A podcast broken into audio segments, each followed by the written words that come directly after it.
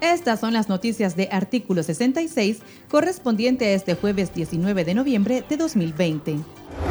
Una trabajadora del Estado simpatizante sandinista de Matagalpa agredió física y verbalmente a los periodistas del canal de televisión de ese departamento, Notimap, cuando los comunicadores daban cobertura al sepelio de tres de las víctimas mortales del deslave en el macizo de Peñas Blancas. El equipo integrado por la reportera Flor Delis Ordóñez y el camarógrafo Exael Aristas fue agredido por una mujer que posteriormente fue identificada como Carla Flores, funcionaria del Ministerio de Educación. Escuchemos las palabras de la periodista Flor Delis Ordóñez. Y entonces eso me dice, te voy a, te voy a, con una gran palabra bien fea. Dígala.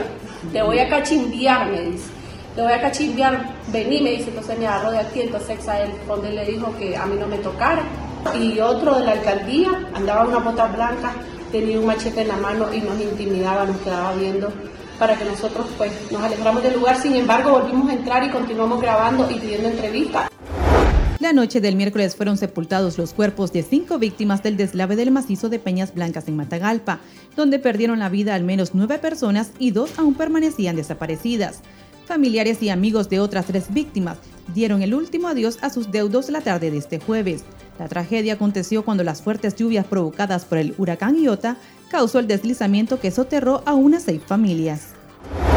El juez Eric Laguna del Juzgado de Estelí dejó en libertad a Abner Pineda Castellón, el militante sandinista que mató al ciudadano Jorge Rugama Rizo por gritar Viva Nicaragua Libre, en el municipio de La Trinidad, departamento de Estelí.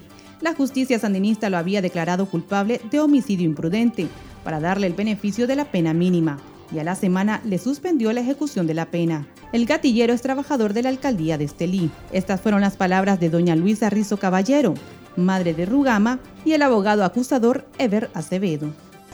Yo les digo que le den un carnet y que le den algo pues para que él lo identifiquen como un gran asesino para que siga matando más gente. Porque sinceramente él todo lo que él dijeron aquí los testigos, eso es muy mentira, porque mi hijo no llegó donde él estaba. Yo como madre no me quedo tranquila y no sé. Nosotros como Comisión Permanente de Derechos Humanos condenamos en su totalidad este fallo irrisorio, ridículo y vamos a presentar la debida apelación en el Tribunal de Apelaciones, en el, en el Complejo Judicial de Estelí para revertir este fallo. La jueza María Pineda del Juzgado Sexto Local Penal de Managua declaró no culpable al TikToker Kevin Monzón de 20 años, a quien acusaban por el delito de amenazas con arma blanca en perjuicio del taxista José de la Cruz Usaga, identificado como simpatizante del régimen de Daniel Ortega.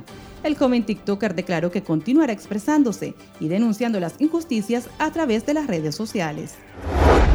El Ministerio de Salud reportó que en la semana del 3 al 10 de noviembre en el país se reportaron 70 nuevos casos de COVID-19, 7 menos en comparación con la semana anterior, y solo hubo un fallecido como consecuencia del virus. Con estos números, la cifra de decesos alcanza en total los 158 y los ciudadanos que se han contagiado llegan a 5.661, datos que son cuestionados por el Observatorio Ciudadano COVID-19, que mantiene cifras que cuadruplican los números de la institución sanitaria. Estas han sido las noticias de Artículo 66. Para esta y otras informaciones, visite nuestro sitio web www.articulo66.com. Síguenos en Facebook, Twitter e Instagram y suscríbase a nuestro canal de YouTube. Les informó Gabriela Castillo.